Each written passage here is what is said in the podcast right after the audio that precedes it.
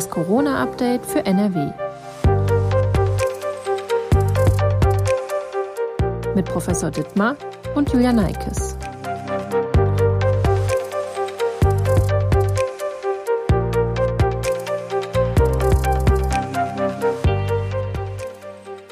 Hallo und herzlich willkommen zu der ersten Podcast-Folge von Das Corona-Update für NRW in diesem Jahr. Heute ist Mittwoch, der 12. Januar 2022.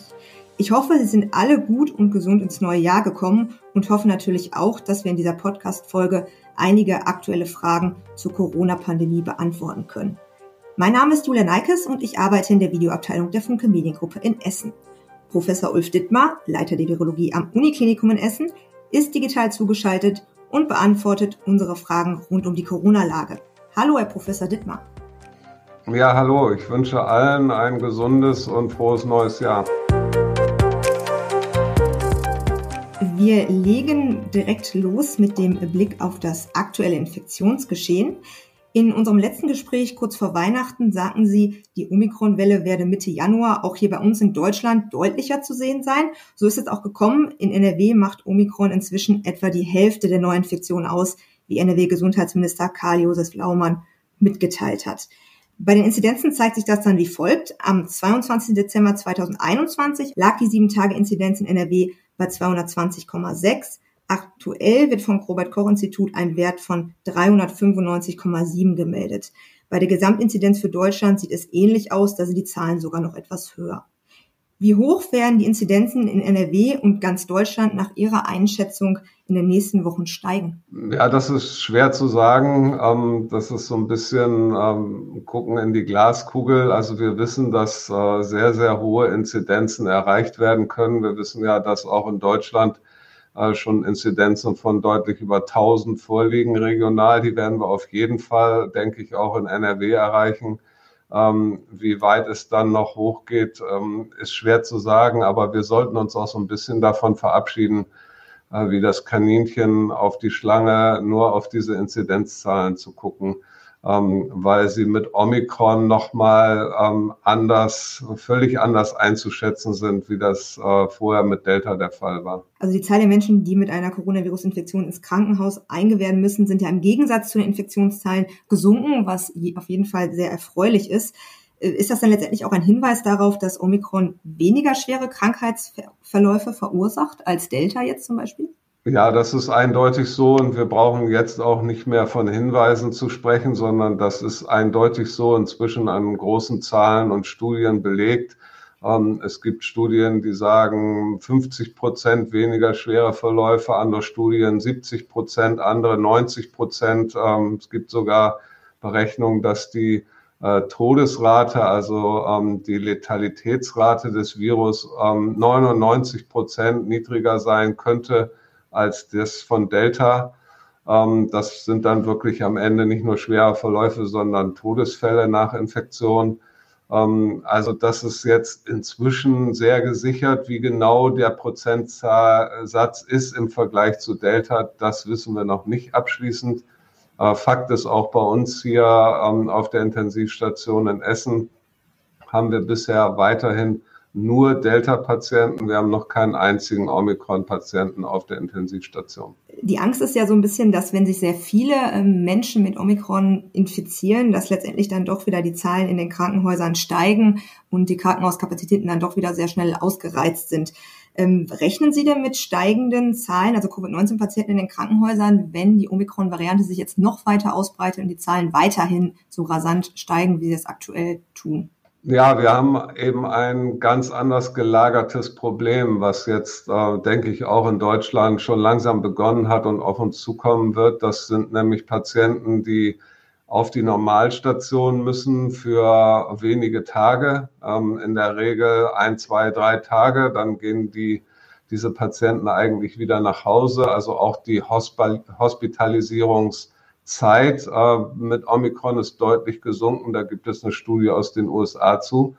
Ähm, trotzdem ist es so, und das sehen wir an anderen Ländern schon, England und Amerika vor allen Dingen, äh, bei der schieren unglaublichen Zahl von Neuinfektionen, die Omikron verursachen kann, ähm, ist es so, dass dann äh, zumindest Menschen, die so erkrankt sind, dass sie denken, sie müssen ins Krankenhaus und sie müssen da vorstellig werden, ähm, dass das sehr viele sein können.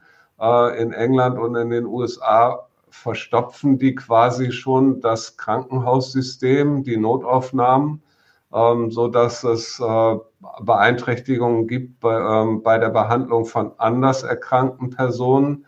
Ähm, also wir haben hier plötzlich eine ganz andere Situation, ein ganz anderes Problem. Ähm, nicht die Intensivstationen sind das Problem, es ist die Normalstation und die Notaufnahmen. Ähm, und diese sehr hohen Zahlen an der Stelle werden auch in Deutschland äh, auf uns zukommen. Und das zweite Problem ist eben der große Personalausfall. Das sehen wir jetzt schon hier am Uniklinikum in Essen.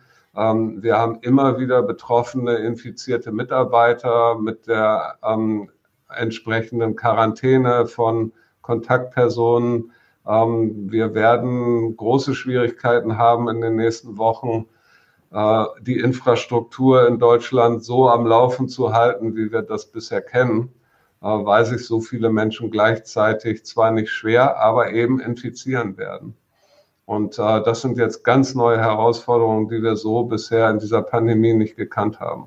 Sprich, man äh, muss letztendlich dennoch alles dafür tun, dass wir die äh, Omikron-Welle so gut es geht verlangsamen. Genau, wir müssen versuchen, sie abzuflachen, ähm, dass wir nicht alle Infektionen gleichzeitig haben. Das äh, kann das System ins Wanken bringen, gerade die Infrastruktur. Das sehen wir, wie gesagt, schon in den Krankenhäusern in den USA jetzt. Und dann sterben am Ende doch wieder Menschen an ganz anderen äh, Situationen, weil sie nach einem Verkehrsunfall nicht versorgt werden können, zum Beispiel. Ähm, das ist, äh, denke ich, in New York schon quasi so weit, äh, dass es solche Probleme gibt.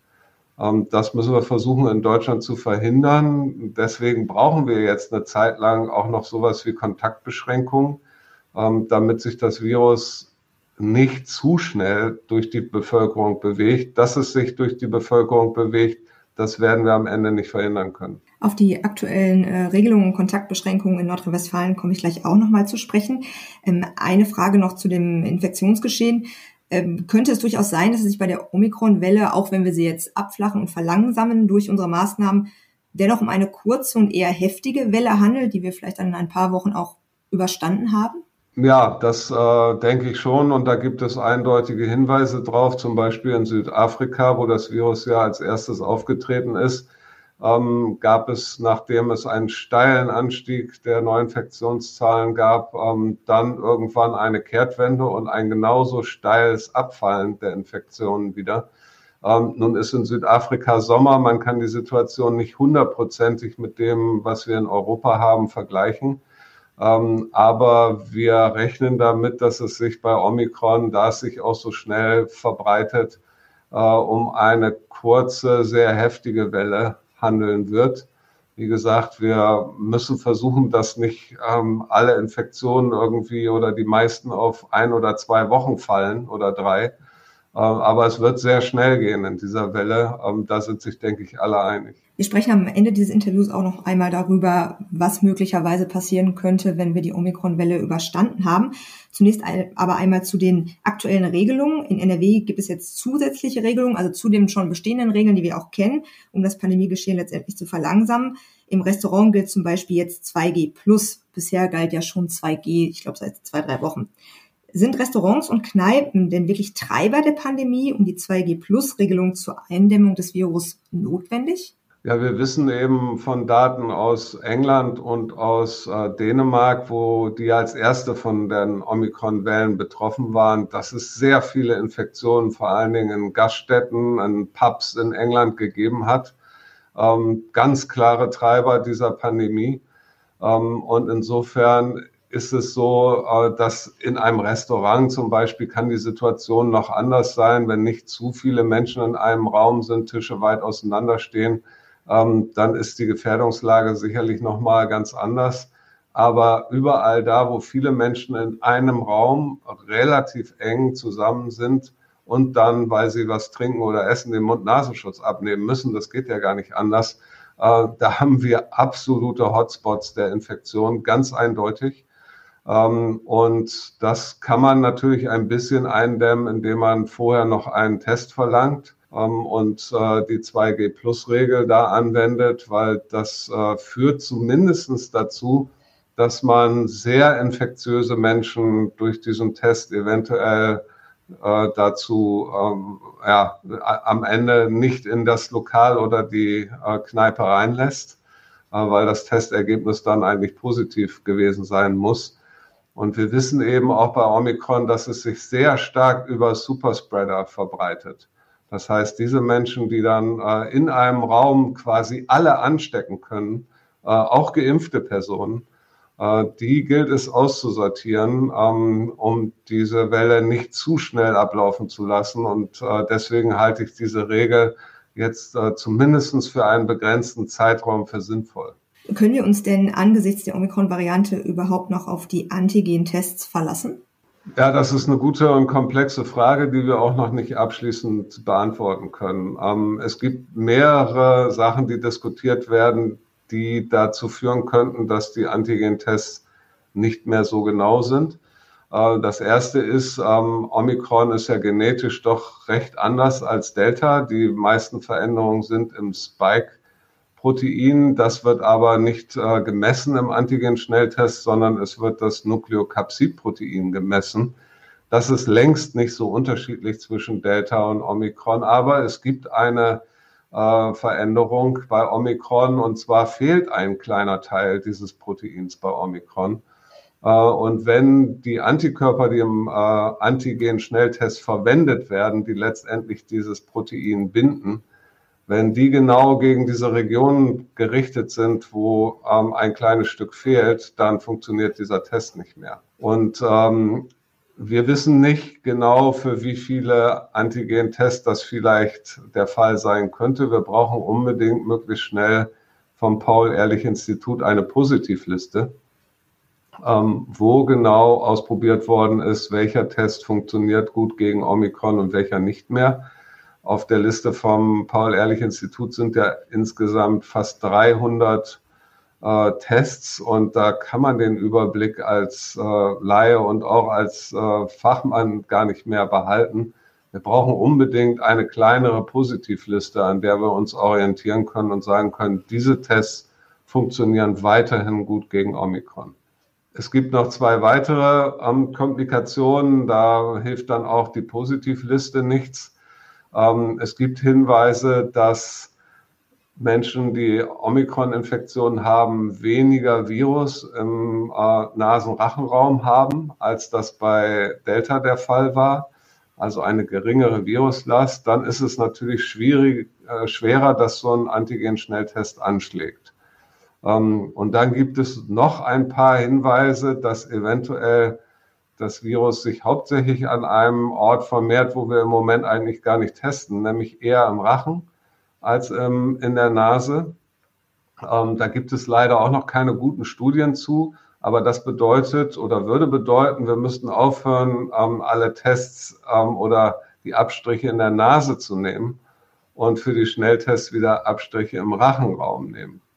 Ähm, aber das sind alles noch ähm, so einzelne Hinweise, Anekdoten und äh, noch keine richtigen Studien. Wir brauchen da unbedingt äh, bessere Ergebnisse und Daten zu, äh, um die Antigen-Schnelltests wieder besser einsetzen zu können. Das heißt, momentan testen wir eigentlich so ein bisschen ins Blaue, wenn ich das richtig verstehe.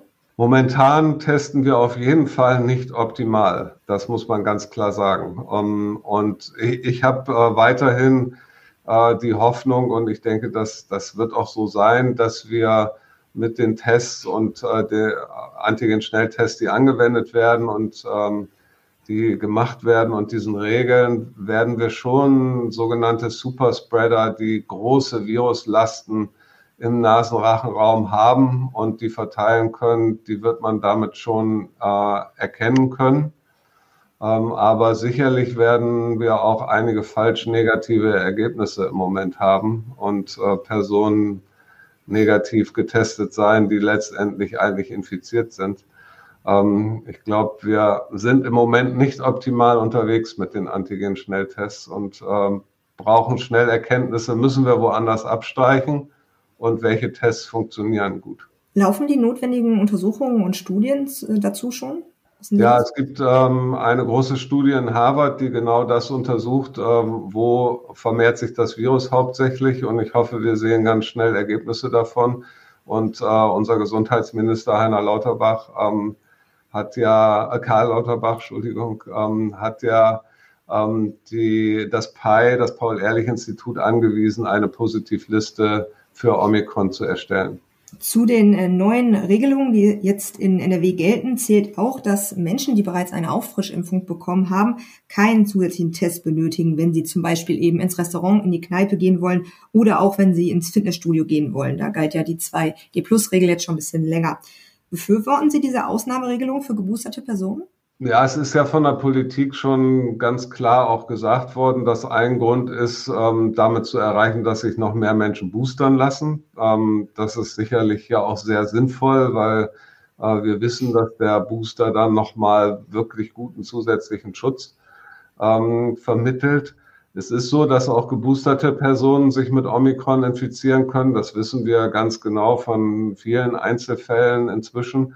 Allerdings wissen wir auch von einer Studie aus England, ähm, dass der Booster zumindest eine Zeit lang nochmal so um die 50 bis 70 Prozent Schutz vor einer Omikron-Infektion vermittelt. Das heißt, auch die Infektionen ähm, sind nach dem Booster, die Wahrscheinlichkeit ist geringer. Und insofern macht ähm, inhaltlich auch wissenschaftlich gestützt diese Regel durchaus einen Sinn, dass man auch damit vielleicht noch mehr Menschen bewegen kann, sich boostern zu lassen, weil das ist schon sehr wichtig. Ähm, nach, der, nach dem Booster gibt es bei Omikron einen quasi hundertprozentigen Schutz dagegen, dass man keine schwere Erkrankung mehr erleiden kann.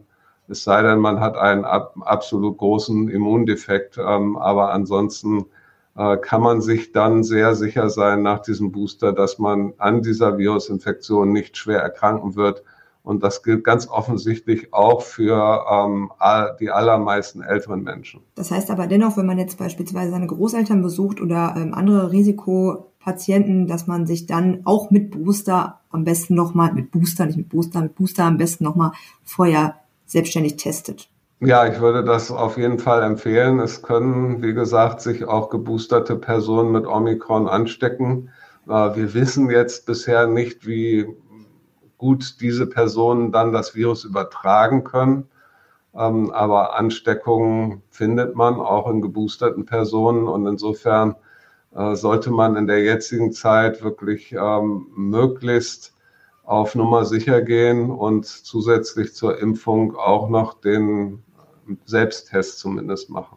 Bundesgesundheitsminister Karl Lauterbach hat bereits angekündigt, dass er im Kampf gegen Omikron zu gegebener Zeit weitere Maßnahmen für nötig halte. Stimmen Sie ihm denn dazu oder glauben Sie, dass weitere Maßnahmen nötig sind?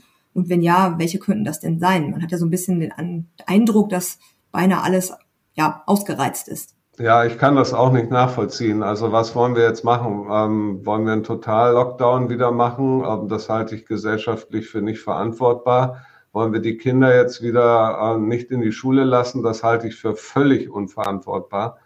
Ähm, und insofern denke ich, haben wir so ziemlich alles ausgereizt, was wir machen können.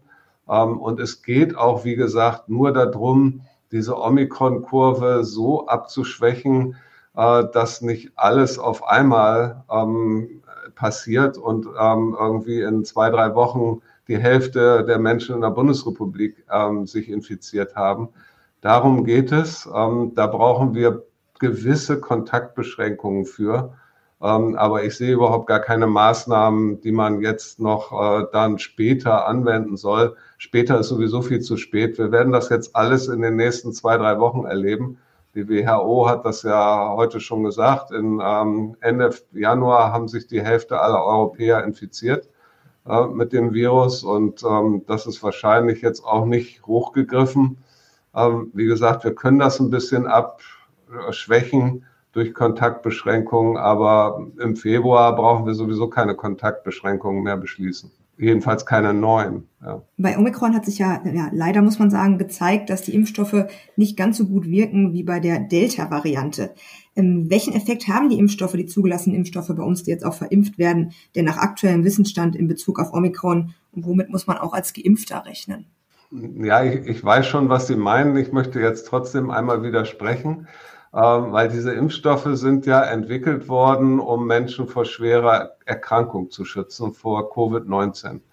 Und äh, da helfen bei Omikron, was sowieso schon seltener schwere Covid-19 ähm, äh, Verläufe induziert als Delta, ähm, helfen diese Impfstoffe zu 100 Prozent quasi. Also wer zweimal geimpft ist oder dann auch noch geboostert ist, hat quasi ein Nullrisiko, ähm, schwer an Covid-19 zu erkranken, wenn er jetzt äh, sich mit äh, Omikron infiziert. Ja, und das ist die wirklich gute Nachricht. Äh, dafür wurden diese Impfstoffe gemacht und ähm, genau das funktioniert hervorragend. Ähm, es ist leider wahr, dass wir den zusätzlichen Effekt, den wir vorher bei Delta kannten, nämlich die Impfung schützt auch hervorragend überhaupt gegen Infektionen. Der ist äh, zum Teil, zum großen Teil bei Omikron verloren gegangen. Ähm, und äh, das, damit müssen wir jetzt leben. Das äh, werden wir auch nicht so schnell beheben können. Ähm, auch mit einer vierten Impfung. Das äh, wird sicherlich wieder einen Schutz auch vor Infektionen für ein paar Wochen induzieren, aber auch nicht dauerhaft. Ähm, das heißt, Schutz vor Infektionen gegen, mit Omikron können wir vielleicht nur erreichen, wenn wir einen angepassten Impfstoff haben, ähm, der auf Omikron angepasst ist. Und äh, BioNTech hat ja gesagt, das könnte im März soweit sein. Ich denke nur bei dem, was wir gerade diskutiert haben, im März wird das zu spät sein. Ähm, aber wir müssen es jetzt so nehmen, wie es ist, ja. Ähm, und ich denke, die gute Nachricht ist, dass ähm, wir, wenn möglichst viele Menschen geimpft sind und dieses Virus in der Krankheitsentstehung deutlich abgeschwächt ist, wir hoffentlich, und das deutet sich ja jetzt schon an in vielen Ländern, auch in Deutschland, nur noch sehr wenige Menschen mit Covid-19 auf den Intensivstationen sehen werden. Sie sagten es gerade, dass äh, BioNTech eventuell schon im März einen einen überarbeiteten Impfstoff, sage ich jetzt einfach mal, ähm, auf den Markt bringen könnte, ähm, wäre der Impfstoff dann zu diesem Zeitpunkt für die ganze Bevölkerung notwendig oder vielleicht eher zum Beispiel für Risikopersonen? Ja. Das ist eher sozusagen das Szenario, was ich sehen würde. Das äh, geht auch eher dann Richtung nächsten Winter ähm, dass wir vor diesem nächsten Winter, dann muss man natürlich auch nochmal wieder neu gucken, gibt es dann irgendeine neue Virusvariante oder ähm, ist dann immer noch Omikron das zirkulierende Virus, dass man dann ähm, gezielter letztendlich Impfungen so durchführt, wie wir das von der Grippe kennen, ähm, nämlich dass relativ gezielt Risikogruppen diese Impfung angeboten wird. Ähm, es wird dann ja auch dahin gehen, das äh, scheint bei Omikron ja schon in großen Schritten der Fall zu sein, dass das äh, Virus ungefähr so pathogen, also krankheitsinduzierend ist wie das Grippevirus oder wie die verschiedenen Grippeviren. Ähm, und deswegen denke ich, ist auch die Impfstrategie am Ende für den nächsten Winter wahrscheinlich ähnlich zu dem, was wir für Grippe kennen. Und äh, das, da gibt es die klare Impfempfehlung für die Risikogruppen, aber für die anderen Gruppen gibt es ähm, keine direkte Impfempfehlung. Das heißt, die Chance, dass äh, letztendlich nach der Omikron-Welle keine Variante mehr auftaucht, die uns äh, noch mehr Schwierigkeiten bereitet, ist durchaus äh, gegeben. Ja, die Evolution, die wir jetzt gesehen haben, das Virus wird immer infektiöser und jetzt mit Omikron aber weniger krankheitsverursachend. Ähm, das ist ja das, was wir evolutionär für ein RNA-Virus erwartet haben. Wir haben da auch schon mal drüber gesprochen und ähm, ist schon weit über ein Jahr her, dass wir, glaube ich, darüber gesprochen haben, gesagt haben, so muss es eigentlich laufen. Wenn wir Evolution verstanden haben, dann muss es so laufen. Ähm, jetzt ist es so eingetreten und es könnte auch sein, dass ein Virus kommt, was noch infektiöser ist als Omikron, ähm, aber noch weniger Krankheit verursacht. Ähm, das ist durchaus möglich. Aber der Weg zurück es kommt jetzt ein Virus, was hochinfektiös ist, aber plötzlich wieder so tödlich wie Delta, äh, das kann ich mir nicht vorstellen, weil das, was ja jetzt passiert ist, ist, dass das Virus Omikron kaum noch in den, äh, in den Lungenbereich kommt, in die tieferen Atemorgane. Deswegen verursacht es eben deutlich weniger schwere Infektionen. Ähm, und das ist genau das, was das Virus evolutionär will, weil von da unten kommt es äh, schlecht zum nächsten Menschen, um, um den zu infizieren. Das Virus möchte oben im Nasenrachentrakt bleiben und dass es jetzt wieder rückwärts geht, das widerspricht eigentlich der Evolution und ähm, kann man sich jetzt eigentlich nicht vorstellen. Das heißt, äh, zusammengefasst gesagt, wir müssen uns jetzt alle miteinander nochmal ja, zu, zusammenreißen und wirklich uns an die Maßnahmen halten und vorsichtig sein, um die Welle, die Omikron-Welle abzuflachen und letztendlich das Gesundheitssystem ja zu schonen, damit auch weiterhin alle Menschen behandelt werden können, auch andere Krankheiten behandelt werden können und haben aber danach die Chance darauf, dass unser ja normales Leben so langsam aber sicher wieder zurückkommt. Ja, genau. Wir sind auf dem Weg äh, von der Pandemie in die Endemie. Ähm, nämlich das bedeutet, dass das Virus dauerhaft da ist, aber es nur kleinere Ausbrüche gibt oder bestimmte Menschen betroffen sind, äh, wenige.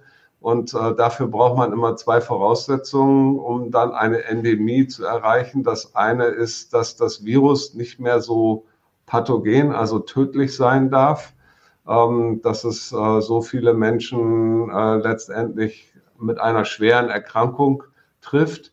Ähm, das haben wir mit Omikron ganz offensichtlich, ist dieser Schritt erfolgt. Ähm, und wir haben das tödlichste Virus in dieser Pandemie, nämlich Delta, äh, hinter uns. Das war wirklich das schlimmste Virus, ähm, was es in dieser Pandemie gegeben hat. Äh, und der zweite Aspekt ist, wir brauchen für eine Endemie eine breite Immunität in der Bevölkerung.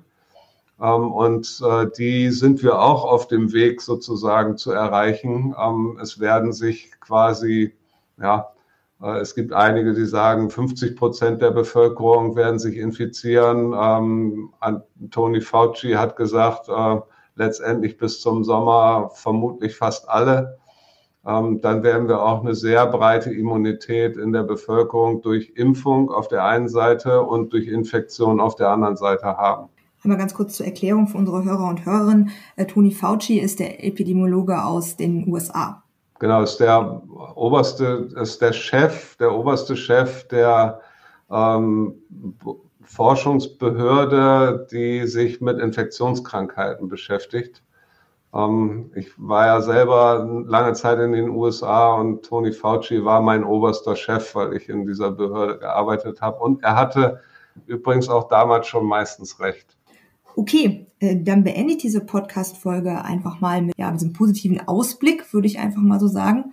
Ähm, sieht ja so aus, als wäre so ein bisschen das Licht am Tunnel, am Ende des Tunnels zu sehen wäre. Ja, ich denke schon. Wir haben ja eben schon gesagt, es ähm, kommen jetzt so ein paar ganz neue Herausforderungen und ähm, nicht einfache wenige Wochen jetzt, die vor uns liegen, äh, wo wir neue Herausforderungen bewältigen müssen und äh, zusehen müssen, dass äh, die Systeme in Deutschland weiterhin auch mit relativ vielen Infizierten funktionieren. Äh, und dann sind wir aber ziemlich sicher im Übergang in eine endemische Lage und weg von der pandemischen Lage. Okay, dann vielen Dank, dass Sie sich wieder Zeit genommen haben und die Fragen beantwortet haben. Ja, sehr gerne. Wir sind dann nächste Woche Freitag mit einer neuen Folge von das Corona-Update für NRW wieder für Sie da. Wenn Sie Fragen rund um das Thema haben oder Anmerkungen haben, dann senden Sie uns doch gerne eine Mail an coronafragen.funkmedien.de. Danke fürs Zuhören und bis zum nächsten Mal. Tschüss! Ein Podcast der WAZ, WP, NRZ und WR.